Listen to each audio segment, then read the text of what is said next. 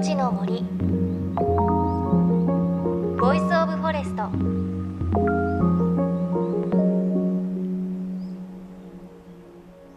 おはようございます。高橋真理恵です。12月に入ってぐっと寒くなってきましたね。そんな中私この前東京の吉祥寺にある井の頭公園に行ってきました。あの小学校から大学まで一緒の友人4人で行ってきたんですけれど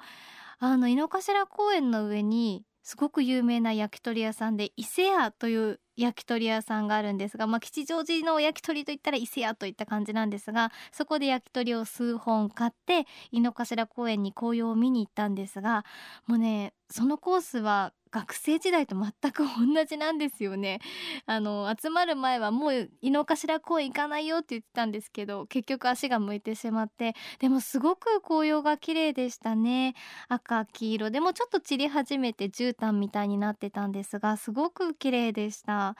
であの昔から座るベンチでみんなで喋ってたんですが喋る内容は一緒なんですけど一個だけ違うのは昔は夜結構7時ぐらいまで外にいられたんですがもうね年なのか寒さが厳しくなって5時前にはね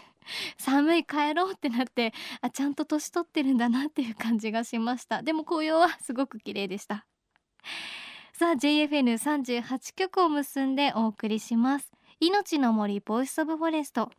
この番組は鎮守の森のプロジェクトをはじめ全国に広がる植林活動や自然保護の取り組みにスポットを当てるプログラムです。各分野の森の賢人たちの声に耳を傾け森と共存する生き方を考えていきます。さて狼と森の研究所朝倉博さんのインタビューお届けしてきましたが今週でラストとなります。すでに海外では実際に狼を森に戻すことで自然のサイクルが劇的に改善した例もあるということなんですがこれ日本で同じようなことは可能なんでしょうか？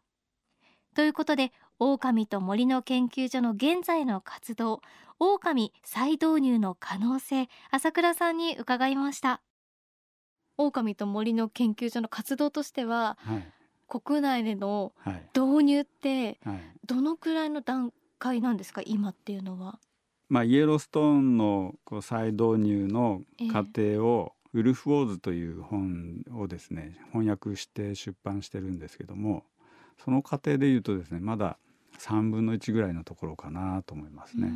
えーまあ、アメリカでは政府が決めてこう市民にアピールし始めたんですけど日本では政府があのその気がまだないので市民があの盛り上げて政治を動かしていかなければいけないんですね。で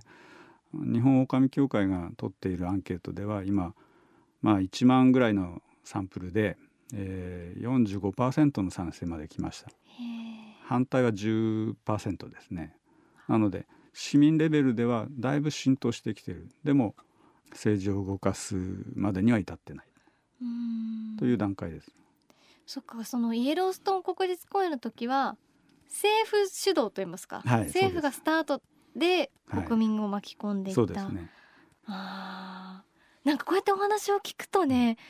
知床行った時もそうですけど、はい、やっぱ鹿にすごいいっぱい木の皮を食べられてしまって、食べられるともうこの木は死んじゃうんです。倒れるしかないんですということをおっしゃってて、結構本当に深刻なんだなっていうことが分かったので、ね、なんとかね、はい、そう普及できるといいですよね。はい、あの知床ではまだ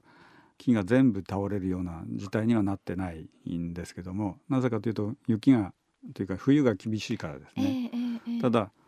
えー、奈良県の大台ヶ原というところではもう1960年代後半ぐらいから鹿が増え始めて木の皮をですね剥がしてほとんどの木が枯れてしまってるんですね。であのもうちょっと前は白骨樹林というふうに呼ばれてましたけど、はい、白骨のようにこう木が立ってる木枯れた木が立ってるんです。枝も何もなく。でそれがもうさらにえー、ひどくなってもうそれが倒れて、うん、あの鹿が食べて短くなったあの笹の芝生のようになってるんですよ。知床の最後の形はあの大台ヶ原のような姿かなと思いますね。このまま行ってしまえば。あのやっぱりこう狼がこう導入されることで循環が良くなっていい方向に行くっていうのはすごくよく分かったんですが、うん逆にデメリットはほぼないと考えていいんですか？ほぼ考えられないんですよ。家畜が襲われるとかっていうこ想像はされるんですけども、ええあのドイツでは確かにデメリットかもしれないですね。羊の放牧をね1,000頭とか1,500頭で一軒の農家がやってますからで1,000頭の放牧をしていたとしてもご養犬というんですけど、まあ、ごguarding dog ですね。はい guarding dog を導入することであの被害は防げてるんですね。えー、狼に対して近づいてきたら吠えるということでもうあの狼はそれを避けて他へ行ってしまうんですね。面倒なことは嫌いと。そうなんですね。いうことなんですよね。はい。ただ、はい怖くないのかなっていうのが身近にこう狼がいないので、はい。ですね話した場合うん怖いっていうか危険とかはどうなんですか？はい、あの危険はほぼないと思います。実際に狼が生息している地域の人の話を聞くと全くあの意識にない、えー頭の中にそ狼がいるということさえ考えずにいいられるんですね。あの例えば私の仲間であのアメリカのミネソタ州出身の女性がいるんですけどあの今えーアメリカの、えー五大湖のスペリオール湖の周辺にも狼がものすごく多いんですね、はい。えー全部で5,000頭ぐらいはいましへてあの知り合いがその狼エリアに住んでいたりえ、うん。あるいは親戚がそこでキャンプをして毎年遊んでいたりということがあるんですけどもどちらもですね狼の姿見たことないと言ってます。えそんなにはい、いるのに,、いるのに。時々遠吠えが聞こえてくることはあると。はいはいはい。と言ってえました。えでも姿は、見ないですね。合わない。それは人間を怖がってるってことですか？狼が人間を怖がってる。へえ警戒心が。警戒心が強いし敏感だしあの人間よりよほどこう五感が発達しているのであの人間が見つけるより前に彼らが見つけて逃げてしまいます、そうなんですね、はい。なんか熊とかってねこううん。人里に降りてきてちょっと悪さをして、ねニュースになるの耳に聞く、するので、はい。なんか狼もね近いものがあるのかなって怖いなって思ったんですけど、うん。見ることすら。見ることさえできないですね。そうなんですね。大体どこの地域でも同じですね。あのヨーロッパでも狼が住んでる地域の人たち見たことない。ということが多いですよね。じゃあ赤ずきんちゃんみたいなこと起きないですね。あ起きないですね。かああいうのが刷り込まれてるので、はい。へえ。なんかそう聞くとね本当にこううまい形でね導入できるといいなと思いますがはい。導入するとしたらその近い大陸から個体を運んできてってことをおっしゃってましたが、え狼っていうのはその環境には簡単にこう馴染んでいはいく動物、え馴染みますねあの、えーまあハイロオオカミの生息地を見ると、まあ、元からの生息地も含めて言うとですね、えー北極圏から砂漠まで適応するう動物なんですね。そういった柔軟性は高い。でどこからか持ってくるかというと私としてはですねモンゴルがいいかなと思ってます。はいなぜかというと78年前ですかねあの日本狼協会でシンポジウムをやった時にあの横綱白鵬が来てくれたんですえね。えで彼がその時に言っていたのは、まあ、モンゴルでも狼うんちょっと乱獲というか家畜を守るためにあの殺していることが多くて今どれぐらい残っているかわからないと、えー1万頭かもしれないし3万頭かもしれない。だけどモンゴルの狼を日本に再導入して増えていれば仮にモンゴルで絶滅に瀕してしまってもまた日本から戻せるかもしれないというんですね。そういう友好関係にある国とあの狼の再導入で協力できればいいなと思ってます。うん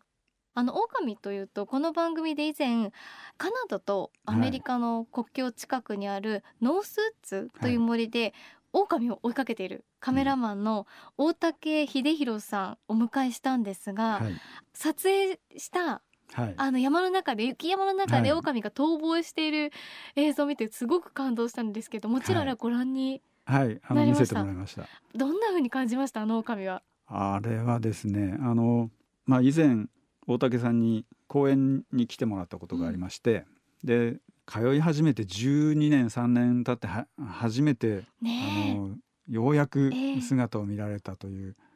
ことも感動的でしたけどもあの狼を見てですね、まあ、その時30人ぐらい集まってもらってあの話を聞いたんですね。でその30人がですねみんなこう涙ぐむんですよね。感動して。え。へえやっぱり心が震えるというかね神秘的なあの姿を見て感動しましたね。いやものすごく神秘的ですよね。ですよね。うんんでもそっかこれからこの狼と森の研究所の活動が進んではいね日本にこう狼が帰ってくる時が来ればはいもしかしたらああいった姿に私たちね出会えるかもしれませんもんね。はい。ぜひ見たいものだと思いますね。ねえいや活動これからも応援させてください。ありがとうございます。ということで今日スタジオにお越しいただいたのは狼と森の研究所の朝倉博さんでした本当にありがとうございました、はい、どうもありがとうございました。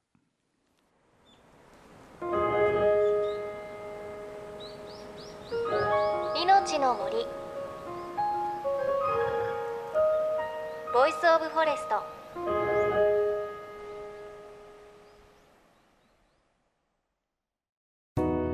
JFN38 局では東日本大震災で被災した沿岸部に津波から命を守る森の防潮堤を作る鎮守の森のプロジェクトを支援する募金を受け付けています。この命を守る森づくりに取り組んでいる AIU 損害保険株式会社では中小企業を災害や事故から守る損害保険のラインナップビジネスガードを提供。AIU では法人会納税協会会員からのビジネスガード新規契約企業1社に対しどんぐりの苗木1本を植樹する活動を行い被災地の復興全国の防災減災に取り組んでいます。詳しくは番組のブログをご覧ください。命の森 Voice of Forest。今朝は狼と森の研究所の朝倉博さんをお迎えしてお話を伺いました。最後の話にあったあの大竹さんが撮影された狼の映像ね私も見ましたが本当にかっこよくてねすごく神秘的なんですよね。ああいう映像を見てみても、まあ、今日のあの朝倉さんのお話にもありましたがデメリットはねほぼないということでしたよね。あの自然のこうバランスを保ってくれてもちろん危険もほぼないし何より警戒心が強いのでもう私たちが見つけるよりも彼らは逃げてしまうっていうところまで聞くとこうどうしてこう復活できないのかなっていう思いの方が強くなりますが、ね、おっしゃ最初におっしゃってた通りアメリカでは、まあ、政府が主導でこう国民を巻き込んでいったということなんですが日本ではやっぱり人が動かさないと難しいかもしれないということをおっしゃっていたので狼っていう存在がこう鹿の食害を止めたり自然のバランスを保つことにこれだけ役に立ってくれるメリットがあるんだよっていうことを私たちがちゃんと知るっていうことがもしかしたら第一歩なのかなっていう感じがしましたね。朝倉さんが活動する狼と森の研究所については Facebook で情報を発信していますのでぜひ気になる方はチェックしてみてください。